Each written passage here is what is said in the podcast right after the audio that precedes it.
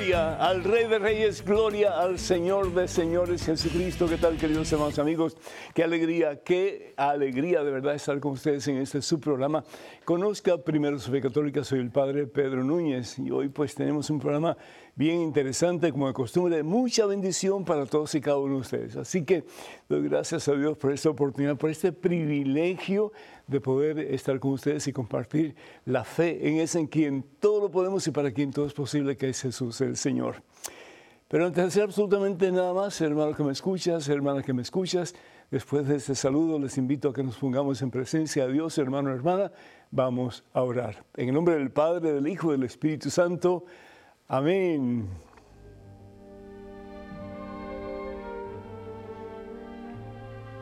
Padre bueno, Padre Santo, Padre Amantísimo, gracias, oh Dios, por tantas bendiciones que por amor tú nos das constantemente, Señor. Gracias por el don de la vida, gracias por el don de la fe, gracias por el don del amor. Pero no el amor prostituido del mundo que es todo para mí, para mí y los demás que se arreglen como puedan, sino que es amor puro que viene de ti, Señor. Gracias por la familia, gracias por cada uno de mis hermanos y hermanas que está viendo este programa. Gracias por aquellas personas que han impactado nuestra vida de una forma positiva. Bendizo, Señor, en abundancia. Yo quiero pedirte en este momento muy particularmente por un amigo que acaba de partir hacia ti, Señor. Su nombre es Julio Ali. Te pido por él, Señor, que ya ha terminado su misión aquí en la tierra, que las puertas del cielo se abran para él para que pueda gozar a plenitud de la vida eterna. Yo quiero pedirte por Colombia muy especialmente en estos días en que desafortunadamente se ha aprobado la ley del aborto. Y sean nueve semanas, cuatro semanas, veinticuatro semanas, sigue siendo la matanza de una criatura inocente, sigue siendo la matanza de un bebé en el vientre de su madre. Perdónanos, Señor, por tanta insensibilidad, perdónanos, Señor, por ir en contra de tu voluntad, que nos cuesta reconocer, Señor, que la vida es un regalo tuyo, Señor, y que solamente tú tienes el poder, la autoridad para hacer con nuestra vida lo que tú creas que sea mejor. Te pedimos, oh Dios, por un corazón lleno de amor, particularmente de las mamás, que protejan a sus hijos, que cuiden a sus hijos, que ayuden a sus hijos a ser hombres y mujeres de bien, y no solamente dándole todo lo que ellos piden, pero más aún enseñándoles el camino que nos lleva al cielo, que es el camino de Jesús. Bendice, mi Dios, a cada uno de tus hijos, de tus hijas en abundancia en este momento. Bendice, Señor, al Papa Francisco, porque en estos días estamos celebrando también la cátedra de Pedro. Bendice, Señor, sus decisiones. Bendice, Señor, su relación contigo, Jesús. Y bendice, mi Dios, a todas las personas que a través de Él tú vas a tocar y vas a llevar a una relación más íntima contigo. Padre Santo, confiamos en tu divina providencia, confiamos en ti, Señor, sabiendo que de tu mano siempre vamos a tener la mejor vida, la vida más plena, Señor, la vida más llena, Señor, de paz y de gozo y de amor, porque tú eres paz, tú eres gozo, tú eres amor, Señor, y el que te tiene a ti, como dice Santa Teresa de Ávila, lo tiene todo y nada de falta, porque solo tú bastas, mi Dios. Que el Señor nos bendiga, hermanos, y que el Señor nos ayude para que poquito a poquito Cristo Jesús sea nuestra meta, el propósito de nuestra vida y la razón de nuestra existencia. A Cristo que vive, gloria, honra y honor por los siglos de los siglos. Amén, Señor. Amén.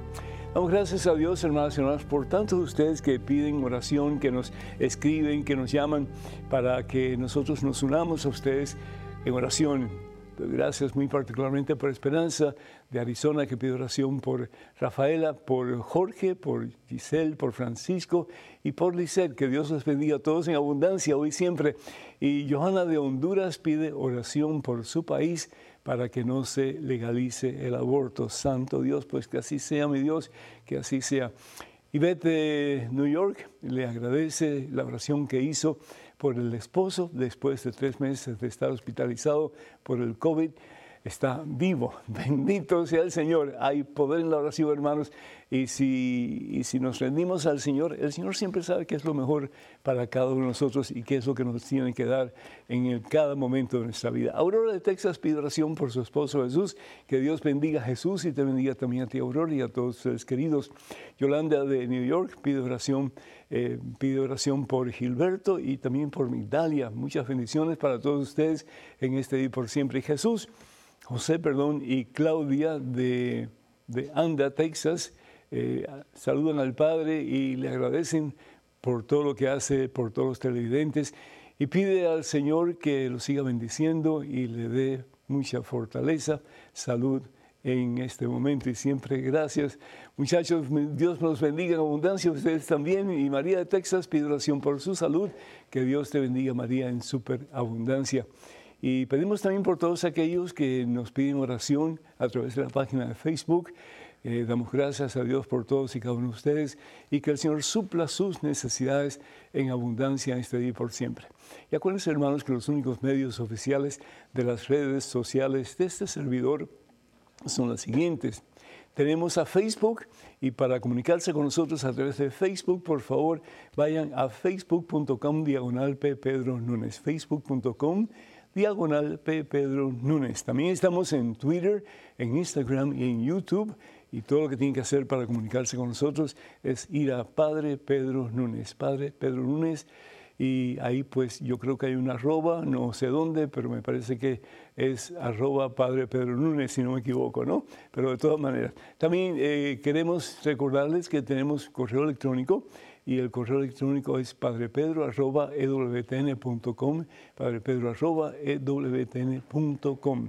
Por favor, tenga mucho cuidado de aquellas páginas o perfiles que piden ah, o solicitan apoyo económico en mi nombre. Eso nunca lo haríamos a través de ninguno de los medios que acabo de mencionar. Así que, con esto en mente, vamos al tema del día que es la cátedra de Pedro. Estaba viendo en pantalla Em, pues una estatua, una imagen de bronce que está en la Basílica de San Pedro, que representa a San Pedro. A mí realmente nunca me ha gustado esa, esa imagen, porque me parece como que no es, es decir, no, no presenta a, a, Pedro como un hombre normal y corriente, sino que tiene una gran aurora detrás y tiene las llaves en la mano. Y yo quería preguntarle a ustedes si ustedes saben cuál es el propósito, cuál es la razón de, las llaves que Jesús le da a Pedro para que, mírenlo ahí, ¿verdad? Tiene una cara como que, yo no sé, pero como que no me gusta su, su cara, le está bendiciendo. Y si ustedes se fijan bien, él está con dos dedos que tiene eh, en la mano derecha. Y esa, esos dos dedos significan la humanidad y la divinidad de Jesucristo. Pedro está llamado en el nombre de Jesús a proclamar a Jesucristo a tiempo y a destiempo. Por eso es que en el Evangelio según San Juan capítulo 21 versículo 15 al 17, Jesús le pregunta tres veces a Simón Barjona que le acaba de nombrar Pedro, o sea, piedra, y le dice, ¿me amas más que estos? Y tres veces él repite, sí Señor, tú sabes que te quiero, y dice el Señor Jesús, apacienta mis ovejas, apacienta mis corderos, y le vuelve a decir, apacienta mis ovejas. Pedro se convierte en el buen pastor a imitación de Jesús, que es el sumo buen pastor a quien tenemos que llegar a alcanzar y amar por sobre todas las cosas. Y Pedro se convierte como que en un vehículo, en un instrumento en las manos del Señor para que nosotros podamos alcanzar una relación más, cada día más íntima con Jesús y un día abrazarlo a Él en ese abrazo eterno que es el cielo. Otra cosa que es importante de Pedro es que el nombre que le da Jesús, ¿verdad? Jesús le dice a Simón Barjona, ya tú no eres Simón Barjona. Evangelio según San Mateo capítulo 16, versículo 18, tú ahora eres Pedro. ¿Por qué? Porque Pedro había dicho algo importantísimo de Jesús cuando Jesús pregunta, ¿quién dicen ustedes que soy yo? Simón Barjona inmediatamente sale a, pues, a, la parte de adelante y dice, tú eres el Hijo de Dios que vive, tú eres el Hijo de Dios que vive. Lo que le está diciendo es que Jesús y el Padre son la misma cosa, son de la misma esencia. Y eso es lo que rezamos todos los domingos en, en el credo, ¿no es cierto? Que Jesús es Dios. Jesús no solamente es un ser humano, Jesús es Dios. Y por lo tanto, el Señor Jesús le dice entonces a Simón Barjona, tú eres Pedro. Le cambia el nombre. Y es interesante porque si nosotros vamos al Antiguo Testamento, vamos entonces aquí al capítulo 51, versículo 1, dice, escúchenme ustedes que, que anhelan la justicia y que buscan a Yahvé, vuelvan a su origen, miren a la roca es decir, miren a Abraham, su padre. Así que la primera roca de la fe monoteísta, es decir, de la fe en un solo Dios, es Abraham. Él es la roca. Y sobre esa roca Dios funda a su pueblo escogido, que es el pueblo de Dios, que es Israel. Pero hay un nuevo pueblo. Con Jesús hay un nuevo pueblo. Hay una nueva creación y ese nuevo pueblo, esa nueva creación, es la iglesia. Y nos dice la palabra de Dios en el Evangelio, según San Mateo capítulo 7, que hay dos caminos, que podemos escoger entre un camino y el otro. El camino de la perdición y el camino de la salvación, el camino del mundo sin Dios. Yo hago lo que a mí me da la gana con mi cuerpo, con mi ser, o el camino de Dios, que es el camino en que yo obedezco a Dios sabiendo que lo que Él me pide al fin y al cabo es para mi mejor bien y el para el bien del mundo entero. Entonces, Jesús dice que no solamente hay dos caminos, pero hay dos hombres que edificaron dos casas. Una fue edificada sobre arena y la otra fue edificada sobre roca. Vinieron los vientos, vinieron los huracanes, las lluvias fuertes, todo lo demás, y la casa que estaba edificada sobre arena se desplomó. ¿Qué significa casa edificada sobre la arena? Es decir, sobre las enseñanzas del mundo, lo que el mundo te dice que debes hacer. En el caso del aborto, por ejemplo, pues si quieres abortar, aborta. Al fin y al cabo, tú eres dueña de tu propio cuerpo. No. Una persona que aborta sigue siendo madre, sigue siendo madre, aunque aborta a su criatura, pero es madre de un hijo muerto. Y ahí está la diferencia. Y nosotros vemos, por ejemplo, cómo en el reino animal las fieras cuidan de sus hijos, cómo los protegen cómo hacen todo lo posible para que otras fieras no los destruyan. Y sin embargo, ¿cuántas fieras destruyen a cuántos hijos, a cuántos cachorros en el vientre de sus mamás? Y simplemente porque quieren lucir mejor, porque creen que son dueños de su propio cuerpo. ¿Desde cuándo acá nosotros somos dueños de nuestra vida? Si es Dios el dueño de nuestra vida, de la tuya y de la mía. Hemos sido comprados un gran precio, nos dice la palabra de Dios. Hemos sido comprados un gran precio, no nos pertenecemos. Jesucristo nos ha comprado a través de su sacrificio, su pasión, muerte y resurrección en una cruz en el Calvario. ¿Quiénes somos nosotros para decir que yo soy dueño de mi cuerpo? ¿Quiénes somos para decir que somos dueños de nuestro cuerpo? No, Dios es el dueño de nuestra vida.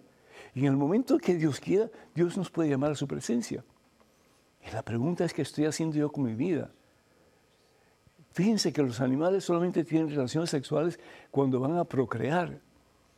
Y sin embargo, en el reino mm, de los hombres, es decir, en el reino animal de los hombres, el hombre pues se, se, vuelve como peor que bestia, peor que bestia. ¿Cuántas infidelidades? ¿Cuántos hijos abandonados? ¿Cuántos abusos? ¿Cuántas personas que viven como les plazca a ellos, tratando de llenar el vacío que tienen dentro de su corazón, sin darse cuenta que el único que puede llenar ese vacío es Cristo Jesús, nuestro Señor. Pero vivimos en una sociedad que cada vez es más antihumana, una sociedad que cada vez es menos creyente, una sociedad que dice creer en Jesucristo, pero de Jesucristo nada que ver. El Papa y los obispos de la iglesia nos enseñan el camino a seguir. Habrán dificultades en la iglesia definitivamente, habrán personas que han hecho mucho daño en la iglesia definitivamente, pero hay muchos santos en la iglesia también, muchos hombres y mujeres, no solamente sacerdotes y religiosos, pero laicos también, que han optado por vivir fielmente a la voluntad de Dios hasta el último suspiro de sus vidas, con la gracia que Dios da. Y sí se puede, hermanos, sí se puede. tantos laicos que han optado por ser de Cristo, pero tantos bautizados que dicen ser cristianos, dicen ser católicos, pero sin embargo de católicos tienen muy poco, de cristianos tienen muy poco, porque el ser cristiano, el ser católico significa que ya no voy a hacer con mi vida lo que yo quiero, sino que voy a hacer de verdad la santa voluntad de Dios. Oremos mucho por Colombia, pero oremos mucho también por todos nuestros países de América Latina, incluso Estados Unidos, que ahora está en proceso de ver si realmente el aborto va a seguir siendo aceptado o no. Que reconozcamos, hermanos, que esas criaturas tienen el derecho de vivir ellos no han podido vivir, pero una vez que están vivos, que están en vientre de sus madres, tienen todo derecho a vivir como tú y como yo. Desmembrar un ser humano en el vientre de su madre es horroroso. ¿Cómo podemos tener una conciencia tranquila? ¿Cómo podemos vivir en paz? Sabiendo que en alguna forma hemos permitido o hemos ayudado o hemos apoyado o hemos empujado a una persona para que mate a su bebé en su vientre. Que recapacitemos, hermanos. Recordemos que una madre que aborta sigue siendo madre, pero es una madre que tiene un hijo muerto.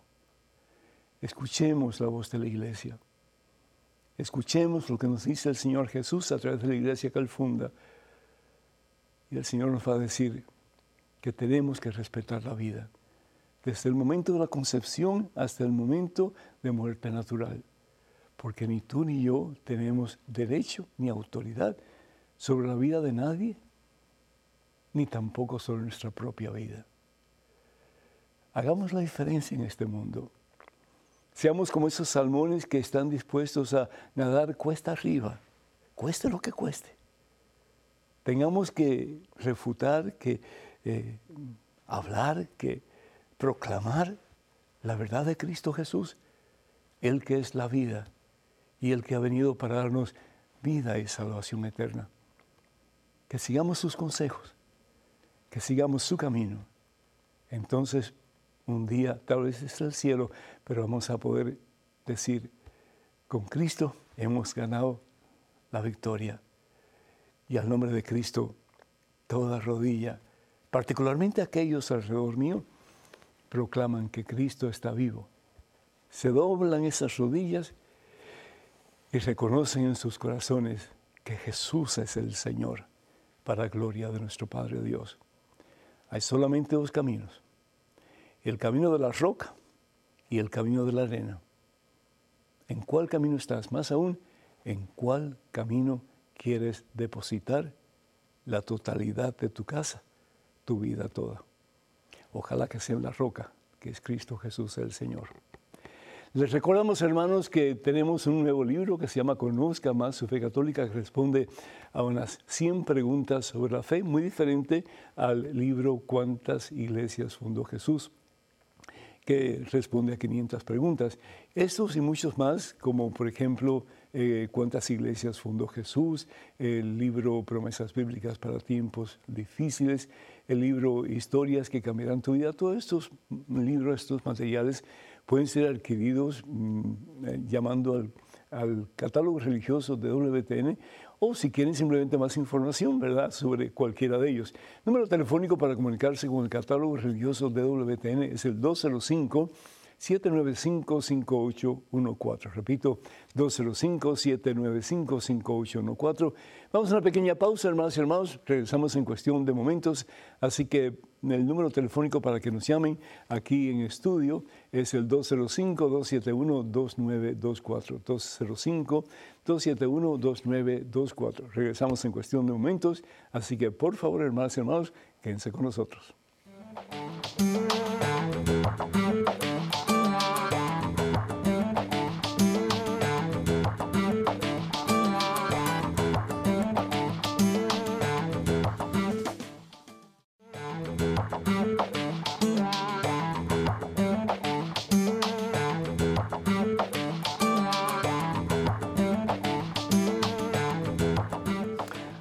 A Jesucristo, gloria al Rey de Reyes. Gracias, hermanos y hermanos, por ser parte de este su programa. Conozca primero su fe católica, que tratamos de hacer con todo cariño, créanme, con todo cariño, con todo respeto y con todo el esfuerzo que hay en el corazón para que ustedes puedan conocer un poquito más la fe que Jesucristo nos ha dejado a través de la única iglesia que Él funda, que es la una santa católica y apostólica. Jesús no funda más iglesias, porque Dios es uno y la verdad de Dios es una sola. Creo que tenemos, sí, tenemos una llamada de Jaime desde Virginia. Jaime, ¿me escuchas? Sí, padre, lo escucho claro y preciso. El Señor te bendice. Adelante, por favor, Jaime. Padre, tengo un conocido protestante que se cree católico y quiere saber en la Biblia qué dice en contra del aborto. Ah, Yo sé que matar es está prohibido, pero Sí. hay alguna cita bíblica. Mm, Jaime, eh, es que eso es suficiente. Es decir, matar es abortar y abortar es matar. Cuando tú abortas a, a una criatura que está en el vientre de su madre, la estás matando. Cuando la abortas, estás matando. Tan sencillo como eso. ¿Cuándo comienza eh, el, proceso de la humanidad de una persona? En el momento de la concepción. ¿Cuándo Dios le da el alma a una persona? En el momento de la concepción. Es decir, desde ese momento ya, cada uno de, de los integrantes de esa, de, esa composición que es eh, el principio de la criatura, ya cada uno de, esos, ah, pues, eh, de esas partículas ya sabe dónde tiene que ir, cuál va a ser una nariz, cuál va a ser un ojo, cuál va a ser una oreja. En otras palabras, en el vientre de mamá no hay un mono, en el vientre de mamá no hay un gorila, en el vientre de mamá no hay un cocodrilo, es un ser humano en potencia. La diferencia entre un embrión y tú, Jaime, o yo, Pedro, es el tamaño. Eso es todo. Pero ahí está todo el componente de un ser humano. Entonces, si el Señor nos dice en el libro de Éxodo, capítulo 20, versículo 13, no matarás, tan sencillo como eso, nos dice dos palabras, no matarás, nosotros no tenemos derecho a tronchar la vida de nadie. Y peor aún, la vida de un inocente que está en el vientre de su madre. Ahora, si esta persona quiere que la Biblia diga aborto, yo no he encontrado ningún pasaje en la Santa Biblia que diga que no se puede abortar. Pero ¿qué cosa es abortar sino matar a una criatura y sobre todo indefensa en el vientre de su madre? Yo no concibo como una, una mamá que tiene instinto maternal, que sabe que tiene que proteger a su hijo, lo protege con su propia vida, esté dispuesta a simplemente dejar que alguien aborte su criatura, que alguien mate a su criatura, que alguien descuartice su criatura, simplemente porque no le da la gana de tener una criatura en ese momento. Caramba, pues no tenga relaciones sexuales, espere que usted se case. Y si usted está casada, entonces por favor dígale a su esposo que usted no puede tener relaciones en el periodo que usted tiene de fertilidad. Tan sencillo como eso. Pero es que queremos ser nuestros propios dioses y Dios solamente es uno y no hay más.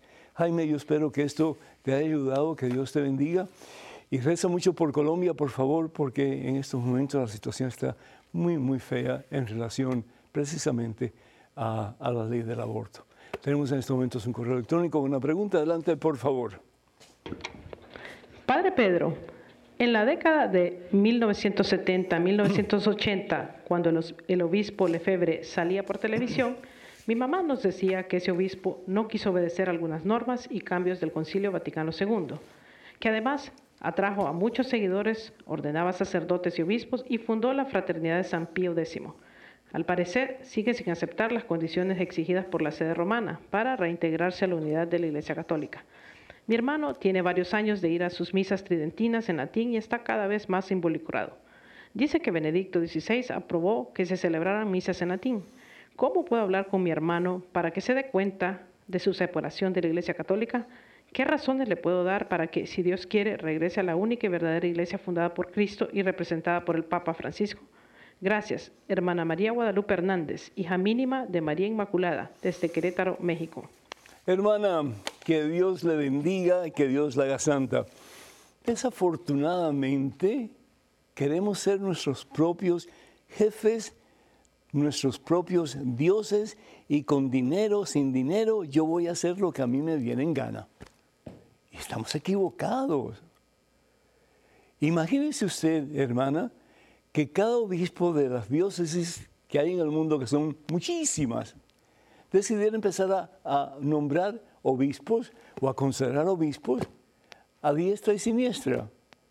Entonces, ¿dónde estaría la unidad de la iglesia? Si una de las cosas que el Señor pide al Padre en el Evangelio según San Juan, capítulo 17, versículo 21, es Padre que todos sean uno como tú y yo somos uno. Entonces el mundo creerá que tú me has enviado. Las cuatro marcas de la iglesia. La iglesia es una, es una, porque tiene un sucesor de Pedro, tiene al vicario de Cristo, que es el Papa. Es decir, Jesús le da la potestad, le da la autoridad al primer Papa, al primer obispo de la iglesia que él establece sobre Pedro y los demás apóstoles. Y esa autoridad es para que él apaciente las ovejas del Señor, para que cuide las ovejas del Señor, para que lleve a las ovejas, lleve al rebaño al Señor en unidad hacia la meta que es el cielo. Él y todos sus sucesores. Porque bien sabemos que la iglesia no se termina a principio de la era cristiana, sino que sigue continuando y continuará hasta el fin de los tiempos. Entonces, si iglesia es una, el único que tiene la autoridad para nombrar obispos es el Papa, nadie más. Y el decir que, bueno, pues yo soy el obispo de Febre y por lo tanto yo puedo ordenar a quien a mí me plazca. Eso es ir en contra de lo que el Señor pide. ¿Quién es el obispo de Febre para consagrar a un sacerdote y proclamarlo obispo? Es decir, no tiene sentido lo que está haciendo es, y, tenemos que estar conscientes de eso, lo que él hizo fue excomulgarse a sí mismo, apartarse de la iglesia de Jesucristo y comenzar su propia iglesia, que es la fraternidad de San Pío, San Pío X. San Pío, no, ¿Cuál es? es? San Pío X, sí. Eh, eh, eh, no había ninguna, ninguna separación de la iglesia de Jesucristo por 115 años. Fue en 1988 que, que, este obispo decide romper con Roma y comenzar su propia iglesia. Aludiendo de que él tiene la razón, o tenía la razón porque ya, ya falleció, tenía la razón de que la verdadera iglesia estuvo presente hasta el Concilio Segundo Vaticano. Eso es ridículo. ¿Qué es lo que Jesús le promete a Pedro? Los poderes del infierno jamás la podrán vencer. Es decir, la iglesia está y estará siempre porque es voluntad de Dios hasta el fin de los tiempos. Entonces, eh, Pedro Núñez va a fundar una iglesia diferente porque a Pedro Núñez no le gusta como el Papa Francisco está actuando. ¿Y quién es Pedro Núñez? ¿Con qué autoridad Pedro Núñez va a fundar una iglesia? ¿Con qué autoridad Pedro Núñez va a decir, mi iglesia es la verdadera y no la tuya? Y eso es lo que pasa con todas las iglesias protestantes evangélicas que han dicho, no, pues yo no, no, no estoy de acuerdo con lo que tú estás haciendo, voy a fundar mi propia iglesia. Pero ¿con qué autoridad? ¿Quién le da autoridad a todas estas personas que comienzan a fundar iglesias, incluyendo a Martín Lutero, a Wesley, a todos los demás, y hasta el presente? ¿Quién les da esa autoridad para que ellos hagan lo que les da la gana y sigan dividiendo el cuerpo de Cristo? Eso sí es un escándalo terrible mucho más que el escándalo de los pedófilos que han hecho barbaridades y que nos sentimos terriblemente dolidos por lo que han hecho. Cuando tú ya no tienes más deseos de ser cristiano, vete. Nadie te exige que te quedes. Vete, pero no hagas daño. Y este obispo de Febre desafortunadamente ha hecho mucho daño, ha dividido la iglesia, ordenando cuatro obispos a la misma vez en 1988. Entonces, ¿cómo decir que yo estoy siguiendo a Jesucristo, que pide la unidad, y yo estoy dividiendo el cuerpo de Cristo, sabiendo que la palabra diablo significa, al fin y al cabo, el que divide. Hay que orar mucho por la iglesia, por la unidad de la iglesia y que el mundo conozca que la iglesia es fundada por Jesús y que solamente es una para gloria de ese Dios que es trino, pero que es uno también, que es al Dios que servimos. Amén. Tenemos un correo electrónico, una pregunta, adelante, por favor. Padre Pedro, ¿por qué Dios es tan duro en el Antiguo Testamento, mientras que cuando Jesús vino a la tierra nos habla de amor? Leonardo. Muchísimas gracias, Leonardo. Si tú eh, lees eh, la historia relacionada con el Antiguo Testamento, vas a ver cómo habían dos imperios mm, muy, muy poderosos eh, en los tiempos del Antiguo Testamento. Estaba el imperio babilónico y estaba el imperio, el imperio de, Siria. Eh, y estos imperios pues influían mucho sobre los mm, poblados a su alrededor y demás reinos, etc. Y estos dos imperios pues tenían el concepto, tenían la creencia de que mm, los dioses que ellos adoraban eran dioses mm, malos realmente, eran dioses perversos, eran dioses que, que mm, lastimaban, que, que, eran iracundos, que eran vengativos, etcétera, etcétera, etcétera. ¿Por qué? Porque pues ellos pensaban que tenían que ser así para cuando ellos luchaban contra otros imperios, contra otros reinos, que esos, esos dioses que eran así tan malos tuvieran poder para matar a aquellos que eran considerados enemigos por, en este caso, los asirios y los babilónicos. Y eso quedó en la mente y en el corazón de, de los primeros monoteístas en el Antiguo Testamento. Miren lo que iba a hacer Abraham, por ejemplo. ¿Qué iba a hacer Abraham? Iba a sacrificar a su hijo. Pues eso es lo que hacían los babilónicos, sacrificaban a, los niños al dios falso Molech. ¿Sí? ¿Por qué? Porque de esa manera ellos pensaban que ganaban, ganaban puntos con ese dios falso, a quien ellos pensaban que era un dios verdadero. Desafortunadamente, eso fue pues eh, esa tendencia de, pensar en Dios como vengativo, como iracundo, como un Dios mm, que se enoja, un Dios que castiga, eh, se fue diseminando por, por bastante tiempo en el Antiguo Testamento. Ya comenzamos a ver después cosas diferentes. A medida que Dios se va, se va eh, manifestando a la gente, a medida que ellos van comprendiendo quién realmente es este Dios a quien ellos sirven, que es el único verdadero Dios, tenemos ahí cosas maravillosas como por ejemplo el Salmo 51, el versículo 1. Fíjense qué hermoso lo que dice aquí la, palabra de Dios. Dice, es David, ¿verdad? Pidiendo perdón a Dios por el doble pecado cometido. El pecado de haber llevado a uno de sus soldados a la misma muerte y haber sido pues el, el que empujó a, la esposa de este soldado a cometer adulterio con él. Y dice así la palabra de Dios, versículo 3 en adelante. Ten piedad de mí, oh Dios, en tu bondad, en tu bondad, por tu gran corazón borra mi falta, por tu gran corazón, no un corazón déspota, no un corazón vengativo, no un corazón iracundo, pero por tu gran corazón borra mi falta, que mi alma quede limpia de malicia, purifícame tú de mi pecado.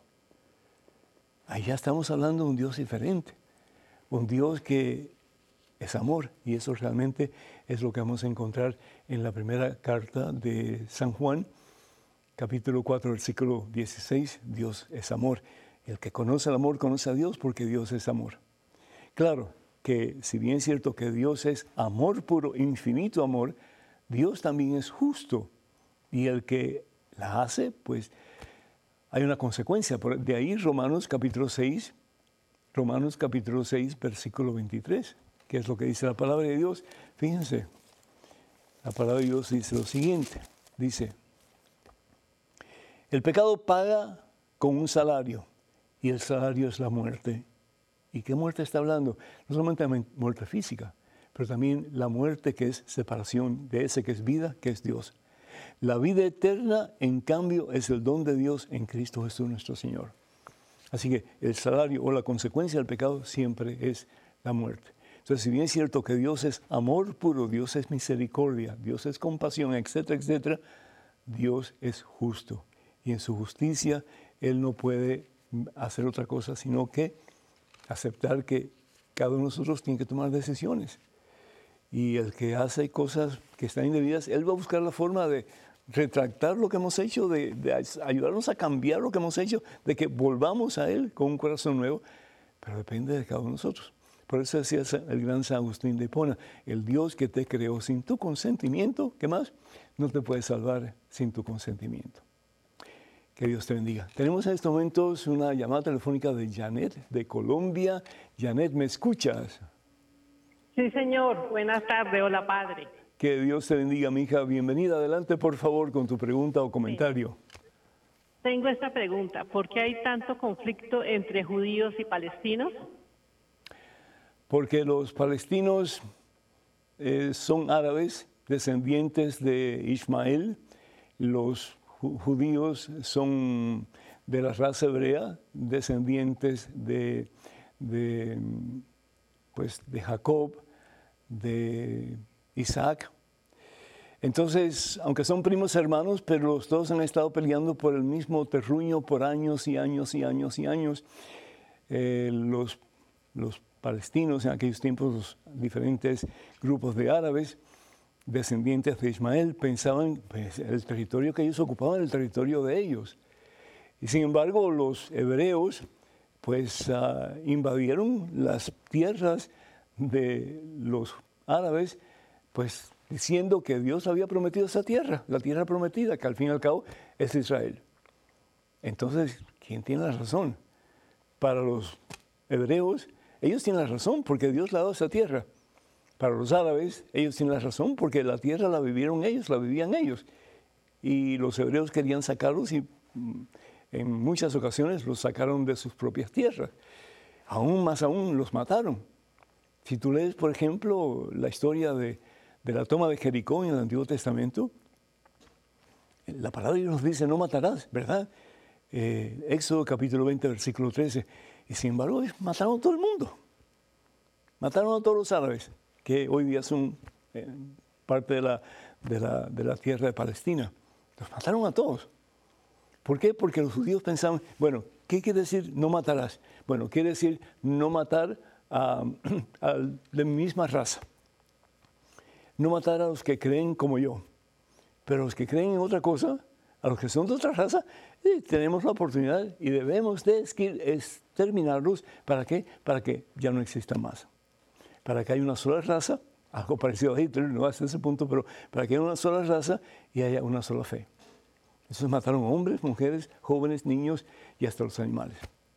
A mí me da, no sé, escalofrío por dentro cada vez que yo leo la toma de Jericó en el Antiguo Testamento.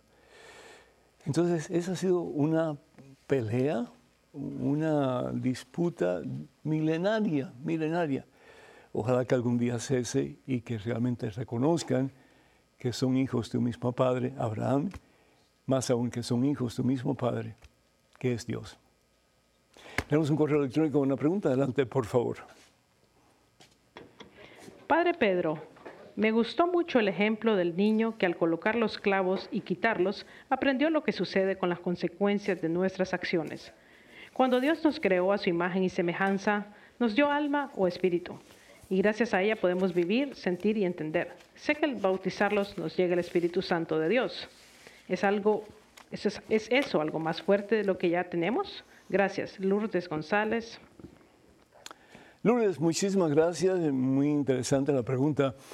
Eh, cuando nosotros somos creados por Dios, Dios nos da lo que se llama el ruah o el neuma. La palabra ruah en hebreo significa aliento. En griego significa lo mismo, aliento, y se pronuncia o se escribe como, como neuma. De ahí el neumático, ¿verdad? Que está inflado porque está lleno de aire. Entonces, ah, eso es lo primero. Eh, somos criaturas de Dios, somos hechura de las manos de Dios.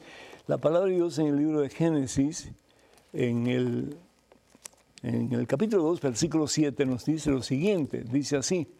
Entonces Yahvé Dios formó al hombre con soplo de la tierra. Lo formó con, polvo de la tierra, luego sopló en su nariz un aliento de vida. Es decir, ese es el alma. Tenemos el alma que Dios nos ha dado, alma que es inmortal, alma que nunca va a morir. Aunque estemos separados de Dios para toda la eternidad, estaremos en el infierno, pero esa alma no muere, sigue viva. Pero Dios nos da esa alma para qué? para que seamos imagen y semejanza de Él, como dice el mismo libro de Génesis capítulo 1, versículo 27-28. Pero cuando somos bautizados ya es una cosa mucho más grande. La palabra nos habla de que en, Colosenses eh, capítulo, capítulo 1, versículo 18, nos habla de que Jesús es la cabeza de la iglesia y nosotros somos el cuerpo. Pero hay una unidad tremenda entre la cabeza y el cuerpo. ¿Por qué? Porque Jesús, si bien es cierto es la cabeza, Jesús también está en el cuerpo. Si vamos a los Hechos de los Apóstoles capítulo 9, versículo 1 eh, en adelante, vemos como, como Pablo iba persiguiendo a los, a los cristianos. Y de pronto escucha la voz del cielo que dice, Saulo, Saulo, ¿por qué me persigues? Y él pregunta, ¿y a quién yo persigo? Y Jesús le dice, soy yo Jesús a quien tú persigues. Entonces lo que hagamos por cualquier miembro de la iglesia, lo que hagamos por la persona más pequeñita, lo hacemos por el mismo Jesús. Entonces, cuando somos bautizados, recibimos Espíritu Santo, nos convertimos en templos de Dios, templos de Dios, hermanos. Ojalá estemos más conscientes de esa realidad y, reconocer que lo que hagamos por el más pequeño, dejemos de hacer, lo hacemos por el mismo Jesús. Así lo dice el Señor en el Evangelio según San Mateo, capítulo 25, versículo 40. Lo que hacemos o hagan, hagan ustedes por el más pequeño o dejen de hacer, lo hacen por el mismo, por Jesús. Entonces ahí está la diferencia. Y con cada sacramento recibimos una plenitud, una plenitud de la presencia del Espíritu Santo. ¿Para qué? Sobre todo el, el sacramento de la Santa Eucaristía, en que Jesús me da su propia vida y el cuerpo de Jesús y mi cuerpo se unen y por mi sistema circulatorio circula la sangre de Dios. ¿Para qué? Para yo ser como Jesús, para poder imitar a Jesús, para vivir más y más como Jesús, mi cristianismo, es decir, ya no ser cristiano de nombre, ya no ser cristiano por Mm, porque mi abuelita era cristiana, porque mi abuelito era cristiano. No, yo soy cristiano, yo soy discípulo de Jesús porque Jesús vive en mí. Y Jesús me da la gracia, el poder, la autoridad para vivir más y más como Él me pide, es decir, siguiendo su ejemplo, siguiendo el estilo de vida que Él me invita a seguir. Ojalá que así lo hagamos. Vamos a una pequeña pausa, pero les doy el número telefónico para que ustedes nos llamen con sus preguntas, sus comentarios, etcétera número telefónico aquí en el estudio es 205-271-2924. 205-271-2924. Vamos a una pequeñísima pausa, hermanos y hermanos, pero regresamos en cuestión de momentos, así que por favor no se vayan, quédense con nosotros.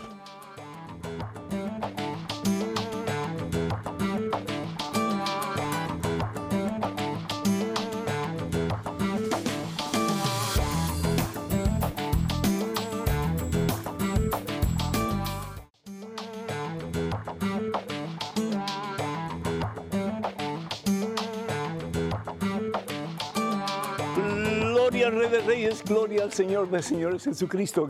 Hermanos y hermanos, bienvenidos a este su programa. Conozca primero su fe católica. Me estoy riendo porque el director de piso por poco cae al suelo tropezando con un cable, pero por la gracia de Dios está bien, no hay problema. Y bueno, pues ah, como que no, no me doy reír, pero se me salió, perdonen ustedes. Tenemos una llamada desde Ciudad México de Rodolfo. Rodolfo, ¿me escuchas? Hola, padre. Hola amigo, Dios te bendice. ¿Cómo estás? Hola, ¿qué tal? Bien, muy bien. Qué bueno, Aquí qué estamos desde la Ciudad de México. Bueno, pues bienvenido Rodolfo. Adelante con tu pregunta o tu comentario, por favor.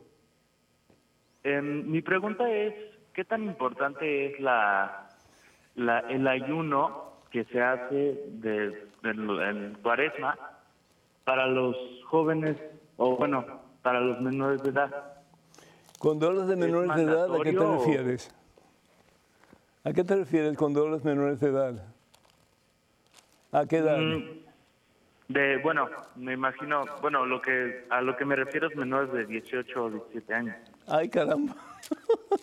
pues están en, la flor de su juventud, ¿no es cierto? Eh, ¿Por qué no ayunar? ¿Por qué no? Eh, yo creo que papá y mamá tienen que estar conscientes de que eh, el ayuno es importante y adultos también y y ancianos también como yo, si, si podemos, porque eh, la iglesia dice hasta los 59 años debemos de, de, ayunar, pero si podemos más allá, ¿por qué no? Es decir, si podemos privarnos de algo para fortalecer nuestro espíritu, nuestra relación con Dios, el ayuno es simplemente importante, así lo ha dicho Jesús, ¿no es cierto? Que debemos de ayunar. El ayuno nos ayuda a controlar nuestros deseos carnales para poder poner más atención a lo que Dios pide de nosotros. Entonces, realmente eh, es discreción de mamá y papá cuando deben los niños pequeñitos ayunar. Pero hay una persona de 16 años en adelante, 15 años, 14 años, 13 años, 12 años, depende de papá y mamá, pero ya son personas que, que, pueden tomar eh, el ayuno en serio y se les puede explicar lo que significa el ayuno para el bien de ellos. Eh, vivimos una sociedad demasiado materialista, una sociedad en que eh, yo quiero tal cosa, yo la agarro, es mía y cueste lo que cueste, va a ser mía. Eh, estamos hablando anteriormente acerca del aborto, como se está aceptando en muchos de nuestros países de América Latina y en este caso en Colombia. Y pueden decir, no, pero es que las mujeres que tienen bebés y que no quieren tener ¿Para, ¿Para, qué? ¿Para qué tuvieron relaciones sexuales? Es decir, primero que toda la relación sexual fuera del matrimonio es un pecado mortal, es un pecado serio. Entonces, o estamos con Dios o estamos en contra de Dios. Tenemos que tomar decisiones. ¿Por qué? Porque en este caso la relación sexual es un don que Dios da a las palabras que están casadas sacramentalmente. Punto. Es igual que si tú tienes, no sé, una enfermedad, tienes uh, diabetes y ves un pedazo de pastel, ahí te lo quieres comer. Te lo comes, te va a hacer daño y a veces hasta te puedes morir. Pues lo mismo sucede, Dios nos dice, esto sí, esto no. Pero como nosotros queremos hacer lo que nos viene en gana muchas veces, Rodolfo, pues entonces ahí nos vamos a, pues, al abismo, ¿no es cierto? Entonces tenemos que aprender desde jovencitos a poder controlar nuestras ansias de placer, en la forma que sea. Eh, puede ser para algunos de ustedes en el sentido de que yo quiero comerme tal cosa, tal día eh, de, de, Semana Santa, mm, eh, no sé, o viernes de Semana Santa o lo que sea, y lo voy a hacer porque yo lo quiero. Pero ¿qué es lo que Dios quiere que hagamos? Y Dios quiere que dobleguemos un poquito nuestra concupiscencia, es decir, nuestro deseo carnal, para más y más estar entrenados para hacer la voluntad de Dios. Y es una forma maravillosa de entrenarnos para hacer la voluntad de Dios, quitando de nuestra vista algo que quisiéramos tener. Lo que sea.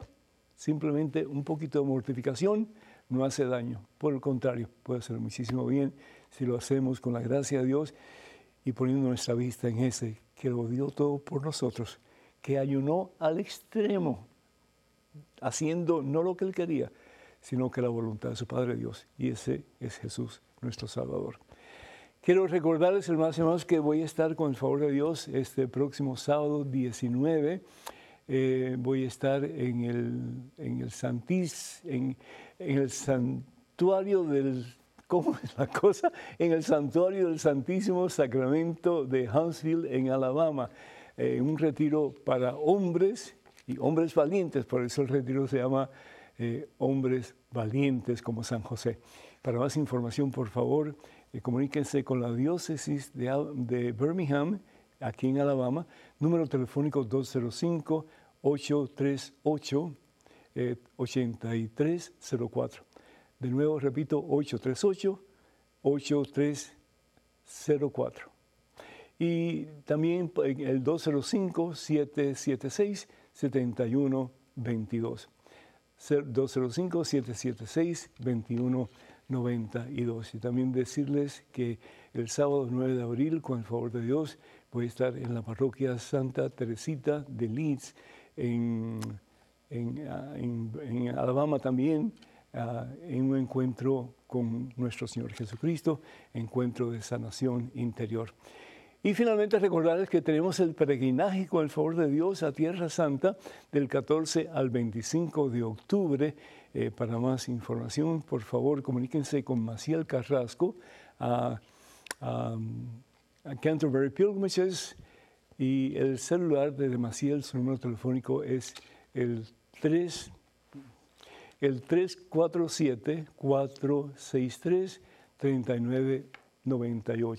347-463-3998. 347-463-3998. O si no, pueden escribirle correo electrónico a Maciel, es maciel con dos S, arroba canterburypilgrimages.com. Maciel arroba canterburypilgrimages.com. Así que esa es la información que tengo. Que el Señor me los bendiga en abundancia. Escríbanos por favor con sus preguntas a la siguiente dirección, Padre Pedro arroba ewtn.com, Padre Pedro arroba ewtn.com. Y también les invitamos para que sigan orando por este ministerio que está llegando a tantas personas, incluyendo a todos y cada uno de ustedes.